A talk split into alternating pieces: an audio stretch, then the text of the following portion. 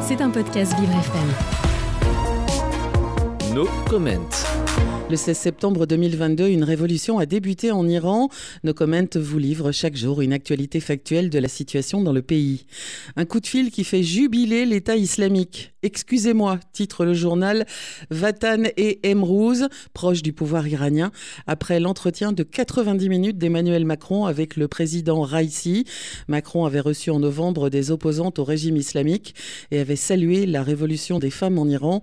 Ce journal de propagande jubile de ce qu'il considère comme une marche arrière d'Emmanuel Macron. Pour la 38e semaine consécutive, une foule de manifestants est descendue dans les rues à Zahedan, dans le sud-est, en marge de la grande prière hebdomadaire. Je tuerai, je tuerai celui qui a tué mon frère, on scandait vendredi 9 juin les protestataires. C'était un podcast Vivre FM.